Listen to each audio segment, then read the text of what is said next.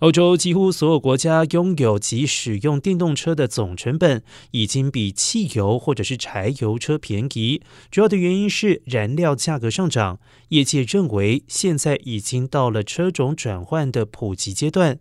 欧洲租车公司 l i s p l a n 的数据显示，欧洲电动车的售价仍然高于同型的传统汽车，但是由于电动车维修及充电成本较低，因此总成本低于传统车。This Plan 指出，该公司在二十二个欧洲国家营运点的数据显示，几乎在各个国家的各种用车部门，电动车的持有总成本 TCO 都已经低于汽油或者是柴油车。